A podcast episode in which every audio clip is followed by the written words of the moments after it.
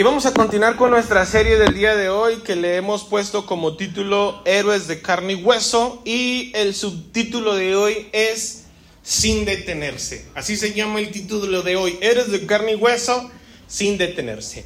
En lo que usted busca Hebreos capítulo 11, versículo 3 en la Reina Valera, yo le quiero comentar a usted que la mayoría de las personas en este mundo la mayoría, no tiene que ser algo general, pero la mayoría por lo regular buscan lo mismo en la vida. Buscan estabilidad. Estabilidad emocional, estabilidad económica, estabilidad financiera, estabilidad social. Algunos le llaman, buscan ya sentar cabeza, dicen algunos. Llegar ahora sí como que a la especie de status quo, un lugar estable, un lugar seguro, tranquilo. Y algunos en el cristianismo también tenemos esa misma idea porque creemos que nuestra vida se divide en un antes y en un después, como la historia misma. Todos nosotros tenemos una vida antes de conocer a Cristo y tenemos una vida a partir de Cristo. Pero para muchos cristianos, curiosamente, la vida termina cuando llegan a Cristo. ¿Por qué? Porque muchas personas consideran que la cruz de Cristo, que al haber alcanzado al Señor Jesucristo, que el haber pedido perdón por nuestros pecados, el habernos bautizado, el ser parte de una iglesia, esa es la meta. Y por esa razón algunas personas dejan de moverse. Por esa, alguna, por esa razón algunas personas dejan de avanzar. Porque ya llegaron a un estado de tranquilidad, ya llegaron a un estado de paz, ya llegaron a un estado de seguridad, estas personas ya llegaron a tener estabilidad. Y curiosamente, la cruz de Cristo, en lugar de ser el principio de nuestra vida, para muchas personas se convierte en la meta. Y ya no avanzan más. Y yo le quiero decir a ustedes que muchos de ustedes tienen la idea, porque algunos venimos de una tradición, venimos de una iglesia tradicional, donde miramos a un crucifijo, a un Cristo colgado sobre esa cruz y lo veíamos estático, sin moverse, veíamos a Cristo como si fuera un monumento, pero Cristo no es, no es, un, no es un monumento, Cristo es acción en movimiento.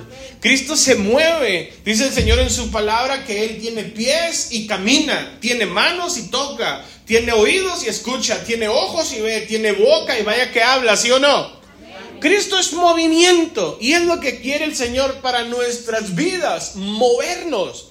Por eso dice la Biblia en Hebreos capítulo 11, versículo 3, en la Reina Valera, por favor, dice, conforme a la fe, murieron todos estos sin haber recibido lo prometido, sino mirándolo de lejos y creyéndolo y saludándolo y confesando que eran extranjeros y peregrinos sobre la tierra, porque los que esto dicen claramente dan a entender que buscan una patria. Pues si hubiesen estado pensando en aquella de dónde salieron, ciertamente tenían tiempo de volver, pero anhelaban una mejor, esto es celestial, por lo cual Dios no se avergüenza de llamarse Dios de ellos, porque les ha preparado una ciudad. Quiero que por favor observen, pero Dios desde el principio ha tenido un plan para la humanidad. La vida de Adán a nosotros nos da una idea de lo que Dios pretendía originalmente para todos y cada uno de nosotros. Una relación perfecta con Él en un ambiente perfecto de salud y paz. Pero hoy nosotros tenemos una relación con Él, aunque nuestro ambiente no es perfecto, aunque en nuestro ambiente a veces no hay mucha salud, aunque en nuestro ambiente por lo regular no hay mucha paz, aunque en nuestro ambiente hay mucho caos, pero a veces también pasa, mis amados, que a pesar de que vivimos en un ambiente complicado, ni siquiera tenemos una relación con Dios. Y Dios quiere que nosotros nos relacionemos con Él. Dios quiere que la relación sea cercana. Pero tú puedes decidir si quieres tener una relación cercana con Dios o una relación lejana con Dios. En alguna ocasión un niño le pregunta a su papá y le dice, oye papá, ¿de qué tamaño es Dios? Pues al papá lo agarró en curva la pregunta, ¿verdad? Que ya ve que de repente los niños hacen unas preguntas bien raras. Entonces el papá no sabía ni qué contestar y de repente alzó sus ojos al cielo y vio un avión. Le dijo, mira, mi hijo, ¿ves aquel avión allá en la altura, en el cielo? Así chiquito, pequeñito, que va dejando una estela de humo o de vapor a su paso. Le dijo, sí, papá, pues así es Dios, mijo. Y el niño decía, tan chiquito, yo me lo imaginé más grande. Le dice, mira, quiero que te subas conmigo al carro, vamos a dar una vuelta. Y el papá conduce hacia el aeropuerto. Cuando llega al aeropuerto, ahora sí ve esos aviones grandísimos, enormes, transatlánticos. Y lo mira y le dice, mira, mijo, ¿ves el avión que estaba en el cielo? Sí. ¿De qué tamaño es ahorita? Papá, es enorme, está grandísimo. Le dice, pues quiero que sepas que así es Dios también. Le dice, ¿cómo? O sea, ¿es chico o es grande? Dios es del tamaño de acuerdo de la cercanía o la lejanía que tengas con Él. Lo mismo sucede con nuestra relación. Dios quiere tener relación contigo. No es exclusivo la relación para conmigo, no es exclusiva la relación para los cristianos. La relación para Dios es exclusiva para quienes lo buscan. Dice el Señor en su palabra en Salmos capítulo 145, versículo 18. Salmos 145, 18, Reina Valera, por favor. Dice, cercano está Jehová a todos los que le invocan. ¿Dónde están los que le invocan? Pero dice, a todos los que le invocan de veras, a los que le invocan en verdad. Hay algunas personas que invocamos a Dios solamente cuando se nos atora el barco, disculpando la expresión. Habemos algunas personas que buscamos a Dios solamente cuando tenemos problemas. Algunas personas buscan a Dios solamente cuando traen el agua hasta el cuello. Y eso, mis amados, no debería ser el común denominador de nosotros como cristianos. Pudiéramos nosotros comprender que así son los mundanos, que se acuerdan de Dios cuando están pasando por alguna aflicción, por alguna necesidad, por alguna angustia, cuando están pasando por alguna escasez o algún problema grave, alguna situación que los supera, tal vez pudiéramos decir, así viven los del mundo. Pero a veces también los cristianos, mis amados, cuando llegamos a nuestra zona de confort, cuando llegamos a nuestra estabilidad emocional, física, económica, espiritual, nosotros dejamos de movernos. Ya no avanzamos, ya no seguimos adelante, ya no buscamos a Dios con insistencia, ya no le buscamos a Dios con apuro, con urgencia, como cuando nosotros estábamos en desesperación. Y luego cuando esas cosas pasan, es cuando nosotros dejamos de buscar. Ya nosotros pasamos a un lugar distinto y empezamos a darnos la concesión de que, ay Señor, tú sabes que ando muy cansado, pero voy a orar. Gracias por este día en el nombre de Jesús, amén. y Dios a veces pone en nuestra mente, ¿te acuerdas cómo me pedías cuando estabas en necesidad? ¿Te acuerdas cómo me pedías cuando estabas en problema? ¿Te acuerdas cómo clamabas cuando estabas enfermo? ¿Cuántos de los que estamos aquí hemos estado en dificultades? Levante la mano, dígame amén. Cuando has llegado a tu vida en cosas así de que dices, ya hasta aquí llegué, ya esta situación me sobrepasa, ya esta situación es muy complicada para mí. Algunos estuvieron en peligros de muerte, algunos estuvieron en enfermedades mortales, algunos estuvieron en escasez, algunos estuvieron a minutos de perder la vida y todos a veces llegamos a pensar, ya no puedo. Pero nos acordábamos de que teníamos un Dios. Y nosotros clamábamos a Dios con urgencia, con insistencia y le decíamos, Señor, ayúdame. Señor, ten compasión de mí. Algunos hasta decíamos, no me voy a levantar de este lugar de oración hasta que escuche una respuesta de parte tuya. ¿Sí o no que cuando está la necesidad pedimos con mayor anuencia? pedimos con mayor urgencia, buscamos a Dios, mis amados, con desesperación. Pero cuando llegamos a la estabilidad que nosotros buscábamos, hasta nuestro lugar tranquilo, ya estamos en un hogar, estamos en un matrimonio, estamos en nuestra casa, ya tenemos trabajo, tenemos estabilidad económica, estamos medianamente bien, nos damos concesiones que no deberíamos permitirnos. Nos permitimos faltar, nos permitimos no leer la Biblia, nos permitimos no orar, nos permitimos nosotros el día de hoy no tener esa comunión con Dios. ¿Cuándo fue la última vez que ayunaste? ¿Cuándo fue la última vez que leíste un capítulo de la Biblia? ¿Cuándo fue la última vez que tuviste un devocional personal? ¿Cuándo fue la última vez que tuviste un ayuno para con tu Dios? ¿Sabes cuándo? Cuando estabas en necesidad, cuando estabas en aflicción, y a veces cuando pasan estas cosas de las cuales nosotros empezamos a ser parte de, porque nos alejamos de Dios, entonces vienen cosas a nuestras vidas que nos hacen recordar nuevamente que necesitamos a Dios. Y empiezan de repente los problemas, enfermedades, aflicciones, las cosas no van bien, vuelves a tener tentaciones, vuelves a ceder a las tentaciones. Y empiezan a haber situaciones difíciles en nuestras vidas y te vuelves a preguntar, Dios, ¿por qué me has abandonado? Y Dios dice en su palabra, yo estoy cercano a todos los que me invocan. El problema que fue es que ya no me invocaste. El problema que sucedió es que ya no me buscaste. El problema que pasa es que te olvidaste de mí, pero yo sigo estando en el mismo lugar, sentado en el trono de gloria, al cual tú tienes acceso para entrar todos los días, las veces que quiera, pero te cansaste de buscar. Te cansaste de seguir, te cansaste de intentar, porque llegaste a tu status quo, llegaste a tu estabilidad emocional, física, económica. Por eso se pierde la relación con Dios. Cuando nosotros empezamos a distraernos, cuando ponemos nuestra vista o nuestra mirada en otros objetivos. Fíjese por favor que cuando Dios se fijó en Abraham, Dios le hace estas promesas a Abraham. Génesis capítulo 12, por favor, versículo 2. Génesis 12, 2, Reina Valera. Dice el Señor en su palabra, y haré de ti una nación grande, y te bendeciré, y engrandeceré tu nombre, y serás bendición. ¿A cuántos les gustaría que Dios les diera esta palabra? A todos Dios les ha prometido cosas buenas, ¿cierto o no? Dios ha prometido prosperarte, ha prometido bendecirte, ha prometido restaurarte, ha prometido cuidarte, ha prometido que no te faltará ningún bien, ha prometido Dios muchas cosas buenas para tu vida. Y dice, y bendeciré a los que te bendijeren, y a los que te maldijeren maldeciré. Fíjese que nuestra relación con Dios llega a estar a un punto en que el que se mete contra ti ya no la trae contra ti, la trae contra Dios. ¿Y a cuántos les gustaría que nuestros enemigos sean los enemigos de Dios? Amén.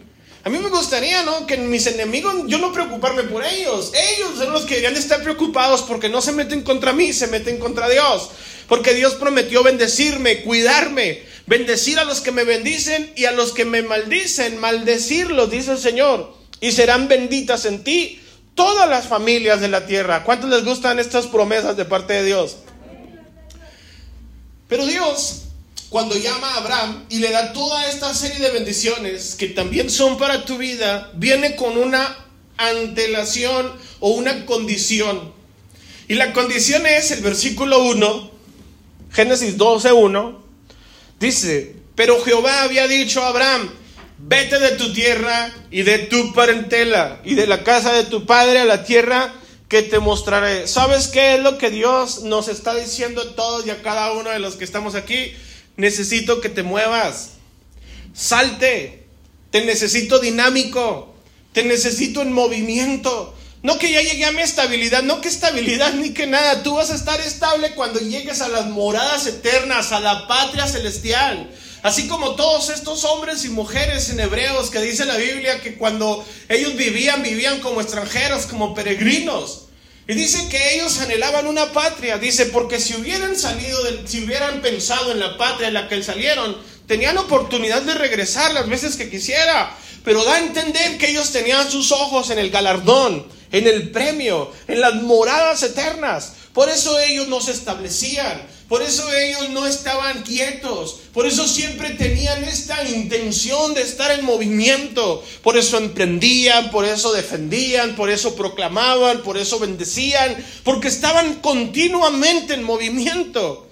Dios, mis amados, al llamar a Abraham, le dice, te voy a bendecir, te voy a prosperar, voy a ser tu cuidador, seré un escudo alrededor de ti, yo te protegeré, bendeciré a los que te bendigan, maldeciré a los que te maldigan, pero necesito que no te detengas avanza, sigue caminando, sigue esforzándote, sigue proactivo. Pero hay algunas personas, mis amados, que a veces le piden un pie permiso para mover el otro. A veces algunas personas dicen, ay, es que sí quisiera, pero los domingos es el único día que descanso. Fíjate lo que acabas de decir. Tienes ahora tiempo para descansar cuando antes eras un esclavo. Un esclavo era tratado como algo infrahumano, una persona sin derecho. Era tratado como un, como un artículo, como una posesión. Y Dios se fijó en ti, te salvó, te limpió, limpió tus pasos, afirmó tus pies, los puso sobre la roca, te puso un nombre nuevo, te hizo su hijo. Para que tú digas, ya estoy estable. Y Dios dice, apenas te estoy dando la pauta para que inicie tu vida. No has obtenido más porque no te mueves. No has alcanzado más porque te detienes. No has hecho más porque no te activas. No has hecho más porque te has detenido. Dios te conoce y me conoce también a mí.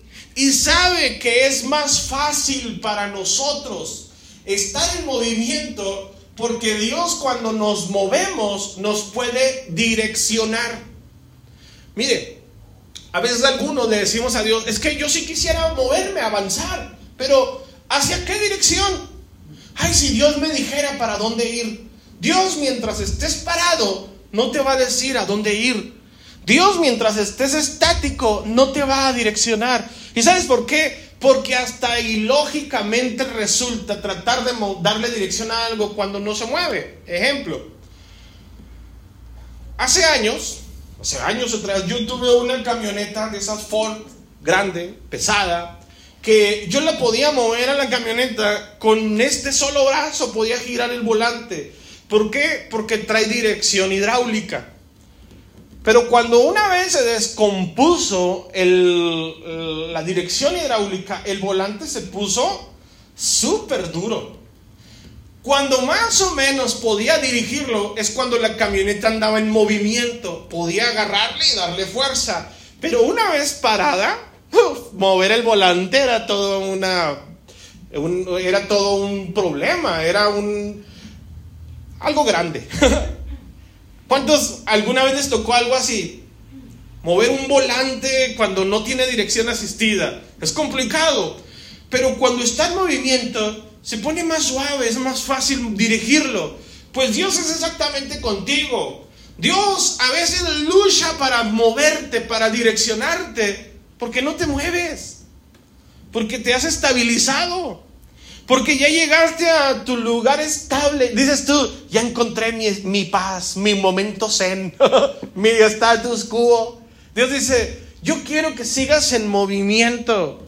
Por esa razón, mis amados, Dios sabe que es difícil moverte cuando no te mueves. Dios, Dios sabe que no es fácil direccionarte cuando no te mueves. Pero si te empiezas a mover, Dios empezará a darle dirección a tus pasos. Dios empezará a darle dirección a tu vida. Y cuando Dios quiere que te muevas, Dios en ocasiones utiliza eh, la incomodidad. Dios utiliza la incomodidad para hacernos mover. Miren por favor estos ejemplos.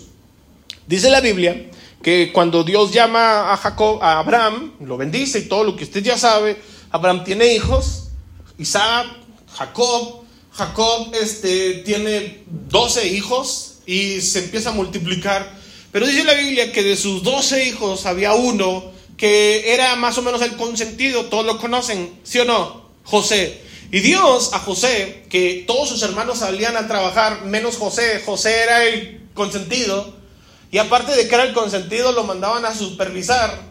¿Cuántos conocen un supervisor que trabaje en su, en su, maquila? Él no hace nada, pues nomás está supervisando. Ese era el trabajo de José. Pero Dios había puesto sueños en la vida de José. ¿Cuántos lo recuerdan? ¿Saben qué tuvo que hacer Dios? Dios tuvo que quitarle la estabilidad a José para promoverlo a los lugares que tenía preparados para él. Los hermanos lo odian, le tienen envidia, lo quieren matar, lo avientan a un pozo, luego lo venden como esclavo, va para con Potifar, de ahí va a la cárcel. Y de ahí, hermanos, después de un proceso bastante complicado, se sienta junto al trono de Faraón a gobernar el mundo. Y el sueño que Dios tenía para José se cumplió. ¿Estamos de acuerdo con eso? La historia está resumida en unos cuantos versículos, o yo se la estoy contando en menos de un minuto. Pero pasó un proceso en el que Dios tuvo que mover a José de su estabilidad social, de su estabilidad económica, de su estabilidad emocional. Dios tuvo que moverlo para que empezara a darle dirección a José. Lo mismo sucede con Moisés. La Biblia menciona que Moisés era este niño que nació, ustedes conocen el cuento de que lo echaron en una canasta, se lo llevó el río, fue a dar a la casa de la hija de Faraón, lo cría como su hijo, la Biblia no dice, pero Disney sí, dice que Moisés iba a ser el próximo eh, faraón, ¿sí o no?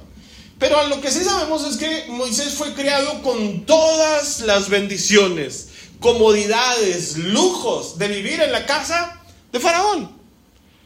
Pero cuando Dios lo quiere mover a Moisés, usted sabe, hubo un, un altercado, de ahí Moisés tiene que salir huyendo, se va al desierto, Dios empieza a provocar, Dios empieza a mover, Dios empieza a, a molestar a Moisés para que Moisés se empiece a mover. Y cuando ya Moisés se empieza a mover, entonces Dios le da dirección.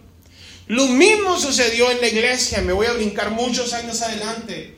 Dios dijo a sus discípulos, no salgan de aquí hasta que sean llenos del Espíritu Santo y cuando sean llenos, entonces sí extenderán el Evangelio a Jerusalén, Samaria, Judea y todos los confines de la tierra. El Espíritu Santo viene y la iglesia empieza a crecer, se empiezan a convertir miles de personas, Jerusalén completa se entrega al Evangelio y la iglesia decía, luego vamos a Samaria, luego vamos a Judea, luego iremos al mundo, aquí estamos bien.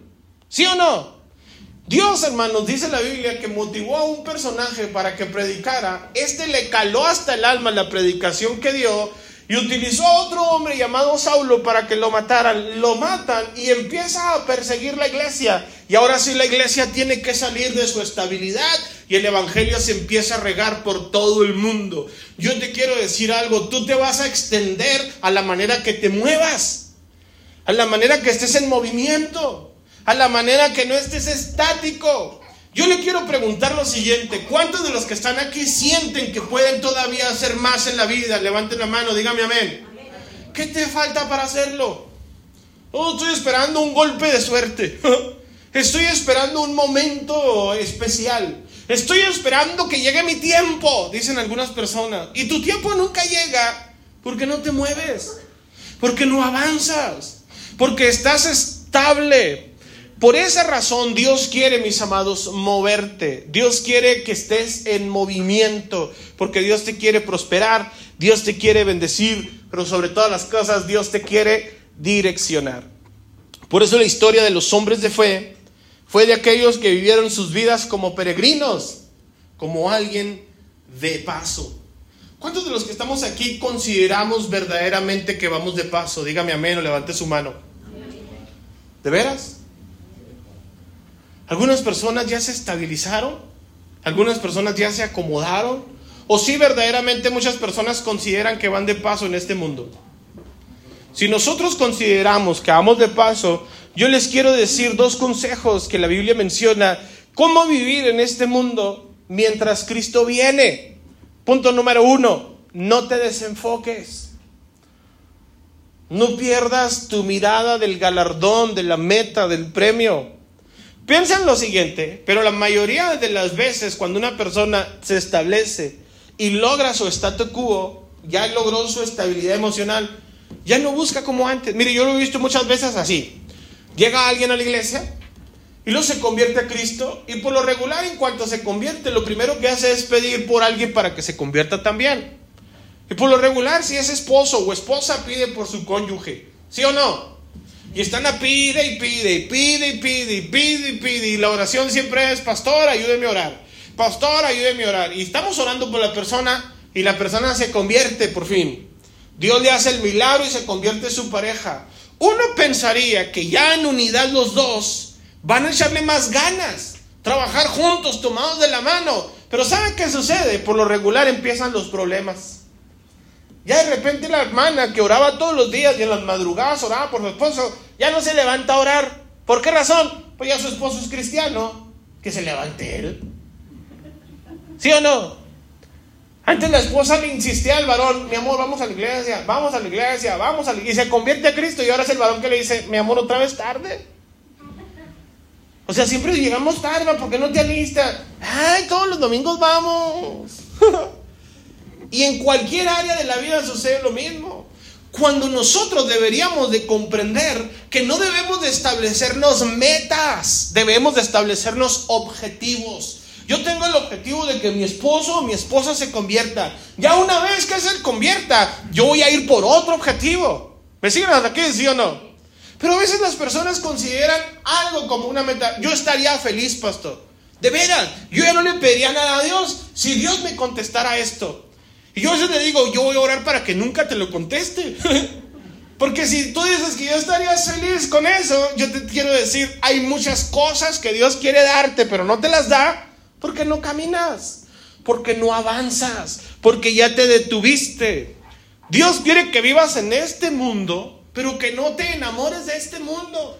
¿Cuántos disfrutan vivir en este mundo? Y más cuando tienen la oportunidad de ir a Los Cabos, a Cancún, conocer el mundo, irse de vacaciones, cuando tienen la oportunidad de estar en un resort pidiendo, tráigame otra piña colada, por favor. Claro que se disfruta este mundo, pero este mundo es pasajero. Pero hay personas que se aferran a este mundo como si este mundo fuera tu morada final. Dios dice en su palabra, Colosenses capítulo 3, versículo 1, Reina Valera, por favor. Colosenses 3, 1 dice, si pues habéis resucitado con Cristo, buscad las cosas de arriba donde está Cristo sentado a la diestra de Dios. Poned la mira en las cosas de arriba, no en las de la tierra, porque habéis muerto y vuestra vida está escondida con Cristo en Dios.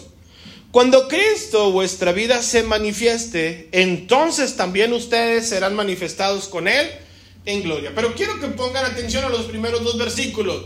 ¿Cuántos de los que están aquí ya nacieron de nuevo? ¿Saben qué significa? Que tú ya todo lo que hagas en este mundo es extra. Quiero que piensen lo siguiente. ¿Quiénes le tendrían miedo a la muerte? ¿Quiénes tendrían miedo a perder algo? ¿Quiénes tendrían miedo al fracaso? ¿Sabes quiénes? Quienes nunca han muerto, quienes nunca han fracasado, quienes nunca han perdido nada. Pero tú y yo, mis amados, ya morimos, ya nuestra vida pasó atrás, resucitamos a una vida nueva y ahora el tiempo que nosotros tenemos es un tiempo extra porque ya nosotros ya, ya morimos una vez. ¿Me siguen hasta aquí, sí o no? Pero hay personas que tienen miedo a, ¿y si fracaso? Perdón, pero si toda tu vida fue un fracaso, por eso llegaste a Cristo, ¿sí o no? Y si pierdo, pero si toda tu vida estuvo en derrota. Por eso veniste a Cristo, porque estábamos perdidos, fracasados, derrotados, muertos en nuestros delitos y pecados. Ya estás en una nueva vida y esta nueva vida nadie te la puede quitar. Deberías vivir sin miedo, sin temor, sin pánico a las cosas. ¿Por qué? Porque esta vida que ahora nosotros tenemos es extra. Estamos viviendo un tiempo extra. Nosotros ya no tenemos miedo al que dirán, al perder, al fracasar. ¿Por qué razón? Porque yo tengo bien, bien, puesta mi mirada en las cosas de arriba, donde está Cristo sentado a la diestra de Dios, en las moradas eternas. Yo estoy pensando en las cosas del cielo. Pero hay muchas personas que están pensando en cuándo van a sacar el nuevo iPhone, cuándo van a sacar el carro X, ¿Cuándo van a poder comprar un viaje a tal lado? Hay muchas personas que se la pasan pensando cuándo van a alcanzar sus puntos de Infonavit, cuándo van a poder comprarse un carro, cuándo van a poder comprar esto o aquello. Y hay muchas personas que piensan en las cosas perecederas. Vamos a suponer, te esfuerzas tanto por comprarte un carro. ¿Cuántos han comprado un carro de agencia? ¿Un celular nuevo? ¿Algo por primera vez a estrenar? Levanten la mano que no sea de segunda? ¿Nadie? y cuando se esfuerza y junta y ahorra y dice, lo voy a comprar, lo voy a comprar, y por fin lo compras, ya lo alcanzaste, lo tuviste, dijiste, ahora sí esto es mío. ¿Cuánto tiempo te duró la emoción? Ejemplo, te compras unos zapatos nuevecitos, blancos como los que traigo hoy, y se ven hasta bonitos, preciosos, blanquito, y anda uno caminando así, miren mis amados, hasta Y no de repente llega un Leo en cualquier iglesia y dice, ah, estrenando, pum, y te los pisa. ¿Me explico?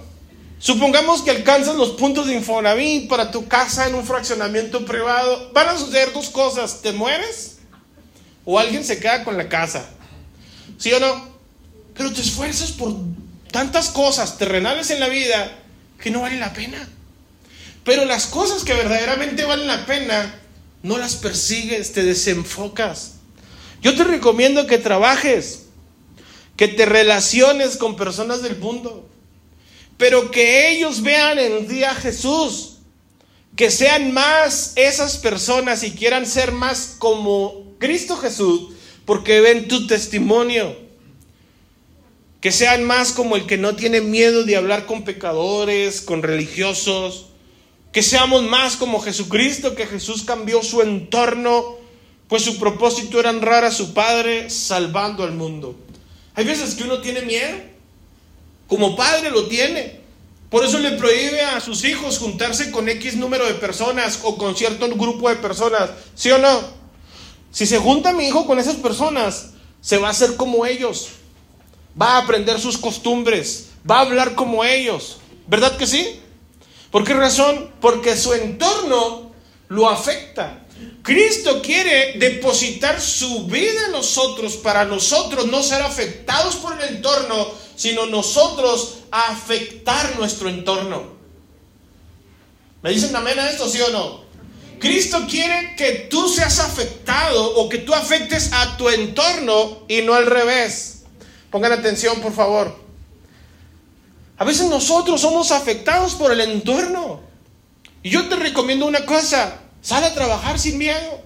Relaciónate con personas del mundo. Pero que esas personas del mundo vean a Jesús en ti y que tú no cambies por ellos ni por nadie. ¿Por qué? Porque tú tienes tu mirada puesta en el objetivo. Cristo vino a este mundo para salvarlo. ¿Cuántos lo creen? Para salvarlo no lo salvó a distancia. Para salvarlo no lo salvó vía Bluetooth o vía Wi-Fi. para salvarlo el Señor tuvo que venir a este mundo nacer en este mundo, crecer como la gente de este mundo, relacionarse con el mundo para afectar al mundo y cambiar al mundo. Nosotros como cristianos tenemos que tener estas mismas características. Por esa razón no te desenfoques. Punto número dos, represéntalo. Representa a Jesús, representa a Dios, representa tu fe.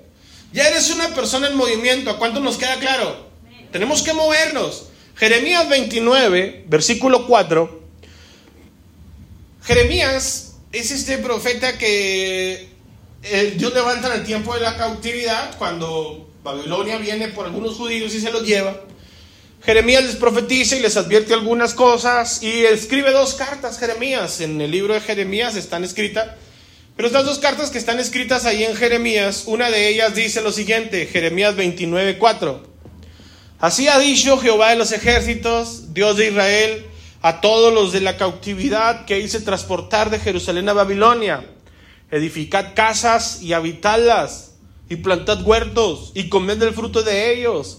Casaos y engendrad hijas e hijos. Dad mujeres a vuestros hijos y dad maridos a vuestras hijas, para que tengan hijos e hijas, y multiplíquense ahí y no disminuyan y procuren la paz de la ciudad a la cual los hice transportar y rogar por ella Jehová, porque en su paz, en su paz tendréis vosotros paz. Fíjese por favor, pero parece lo contradictorio a del punto anterior. Pero el punto anterior nada más dije, no te desenfoques. Vive en este mundo, relacionate con gente en este mundo, pero afecta tú este mundo y no que el mundo te afecte a ti. Dios le da la misma instrucción a Jeremías y le dice, ya que están en Babilonia, ahora sí, cásense, reproduzcanse, sean fértiles, hagan cosas, emprendan, tengan hijos, hijas, muévanse. No se queden llorando la cautividad, no se queden llorando su esclavitud. Ya son personas que hemos recibido a Jesús en nuestro corazón y nos toca tal vez habitar en una tierra extranjera, estamos en Babilonia. Pues nosotros como cristianos, mis amados, tenemos exactamente las mismas características. Nosotros tenemos una morada que es en los cielos. ¿Cuántos lo creen? Y ahorita nosotros aquí estamos como extranjeros. Y algunas personas dicen, ah, pues como de aquí nada es mío, no me voy a, comprar una casa, no voy a trabajar, no voy a trabajar, no voy a trabajar. y algunos se lo saben hasta de memoria. ¿Sí o no? Y no se mueven, no hacen nada, están estáticos en la vida. Y algunos no lo hacen porque tienen miedo. Ay, es que yo quisiera poner un negocio, pero y es que son todos mis ahorros, y es que si invierto, y es que si pierdo. Yo te quiero decir una cosa, todo lo que tú tienes ahorita Todo lo que tú tienes ahorita es extra porque antes no tenías nada. No teníamos ni vida, ni libertad, ni salvación, ni salud. Pues si ya no tienes nada, ¿qué tienes miedo a perder? Que tengan miedo a perder los que tienen algo. Como yo no tengo nada, yo me aviento. Yo vivo mi vida así. Yo primero me aviento y en el camino veo si hay agua. Y sabes qué? Siempre hay agua porque mi problema no es a ver si hay. Ese es problema de Dios. Yo lo creo a Dios. Dios dice en su palabra, hazlo, yo haré contigo. Yo te bendeciré, te multiplicaré, te cuidaré. Bendeciré a los que te bendigan, maldeciré a los que te maldigan. Tú solamente confía en mí porque yo te voy a prosperar, te voy a bendecir. Todo lo que hagas te saldrá bien, no tendrás falta de ningún bien. Pero Dios dice en su palabra, si sales de tu tierra y de tu parentela y sigues caminando hacia la tierra que te mostraré, yo voy de camino. Yo voy de paso. ¿Cuántos de los que están aquí ya se establecieron en este lugar? Ay, tanto que me gusta el mundo, pastor. Ay, yo no sé si en el cielo van a servir coca o café. Pero yo si no sirven coca o café, no quisiera irme al cielo. ¿Habrá internet en el cielo? ¿Cuál será la contraseña del wifi en el cielo? ya me imagino a muchos llegando ahí con Pedro. Oye Pedro, pues está muy bonito todo, pero ¿y la contraseña del wifi cuál es? Porque hay mucha gente, mis amados, que ya se estableció en este lugar. Tienen miedo a emprender, tienen miedo a hacer, tienen miedo a, aventurarse. Dios le prometió a Abraham todas estas cosas y Abraham las recibió en su vida. Dios le está enviando al pueblo de Israel en estas dos cartas de Jeremías exactamente lo mismo. Mantente en movimiento. No te estanques. Extiéndete. Sal de tu comodidad. Hay muchos talentos desperdiciados, hermanos. Muchos talentos desperdiciados. Porque tienen miedo a innovar.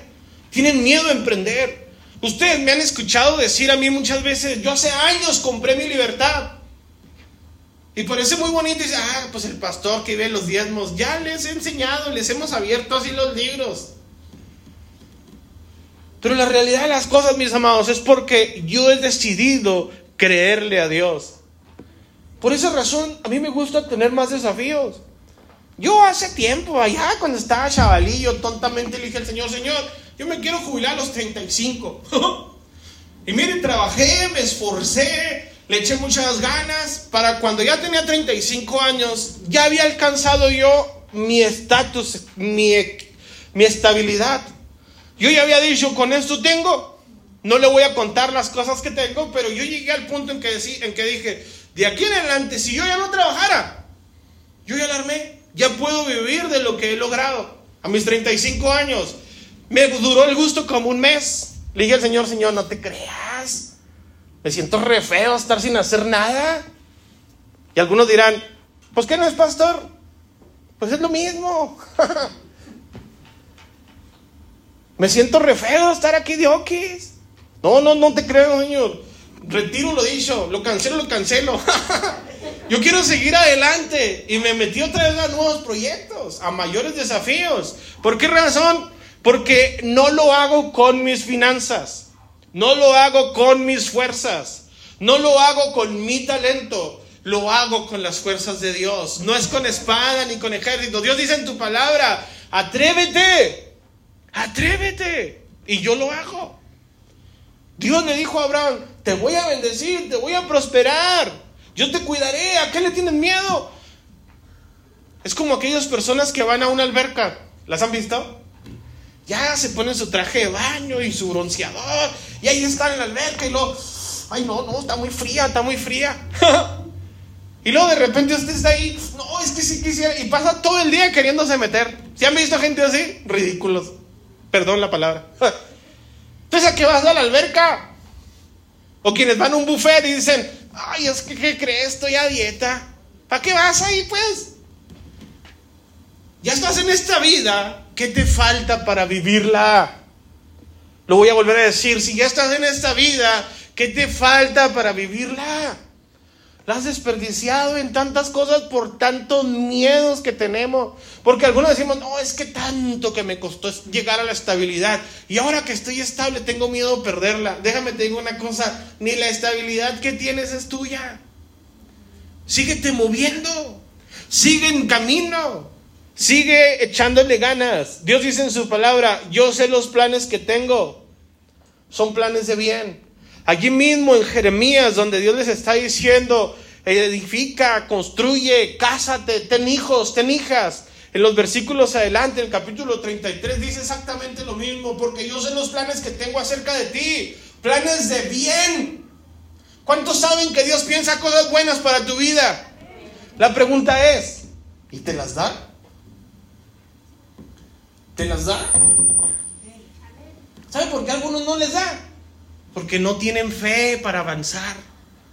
Yo te quiero decir una cosa, cierra tus ojos un momento para que esto que voy a decir sea de Dios y no mío. Cierra tus ojos un momento, piensa, ese anhelo que tienes en tu corazón, Dios te lo puso.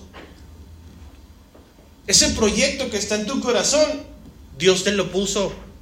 Y Dios te lo puso ahí porque dice, yo sé los planes que tengo acerca de ti, planes buenos y no malos, porque quiero darte lo que estás esperando. Póngame atención a lo que voy a decir. Salmos 37, 4.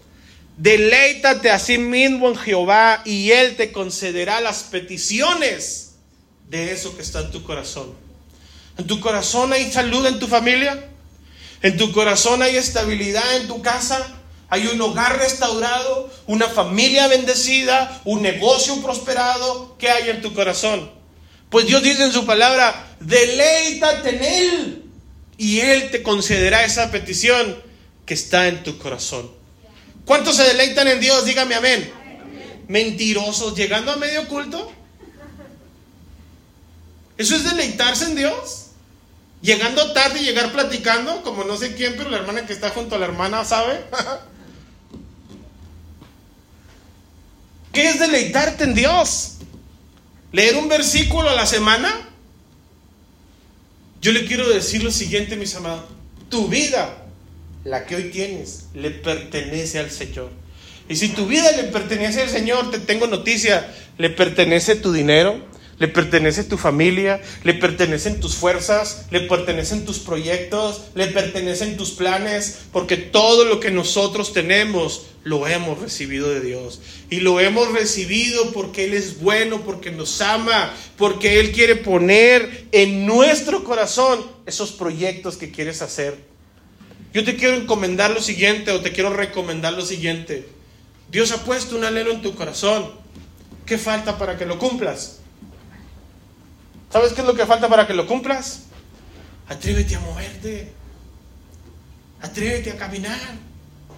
Aviéntate. Decide hacerlo. Eso que has estado postergando constantemente, ponle un hasta aquí y di, este próximo 2023 voy a iniciar con ese negocio. Ese 2023 voy a iniciar con ese proyecto. Este 2023 me voy a atrever a hacerlo porque Dios está conmigo porque Él me dijo que lo haría, porque Él me dijo, sal de tu tierra y de tu parentela, porque Él me dijo, camina, sigue como extranjero, como peregrino, no tienes nada que perder, no perteneces a este mundo. Solamente los que no se atreven, mis amados, son aquellos que sí tienen cosas que perder. Déjenme le digo algo, si yo dejo aquí en este mundo todo lo que hemos alcanzado, no importa. ¿Sabe por qué razón? No soy de este mundo. Y a donde voy, no los necesito. Por esa razón algunas personas tienen miedo a ofrendar, porque aquí en este mundo lo van a necesitar. Por esa razón muchas personas tienen miedo a poner sus talentos en Dios, porque aquí en este mundo les va a hacer falta. Yo le quiero decir algo, yo no tengo nada en este mundo que dejar, porque todo lo que he recibido lo he recibido de Dios. Mi vida es suya, tu vida también es del Señor. Muévete, no te detengas, sigue adelante. Dice, pues si hubiesen estado pensando en aquello de donde salieron, ciertamente tenían tiempo de volver. Pero anhelaban una mejor, esto es celestial, por lo cual Dios no se avergüenza de llamarse Dios de ellos, porque les ha preparado una ciudad. ¿Sabes de quiénes Dios no se avergüenza de llamarse Dios de ellos? De aquellos que caminan, que avanzan, que se atreven, aquellos que implementan, que innovan, aquellos que no se detienen. Póngase en pie, por favor.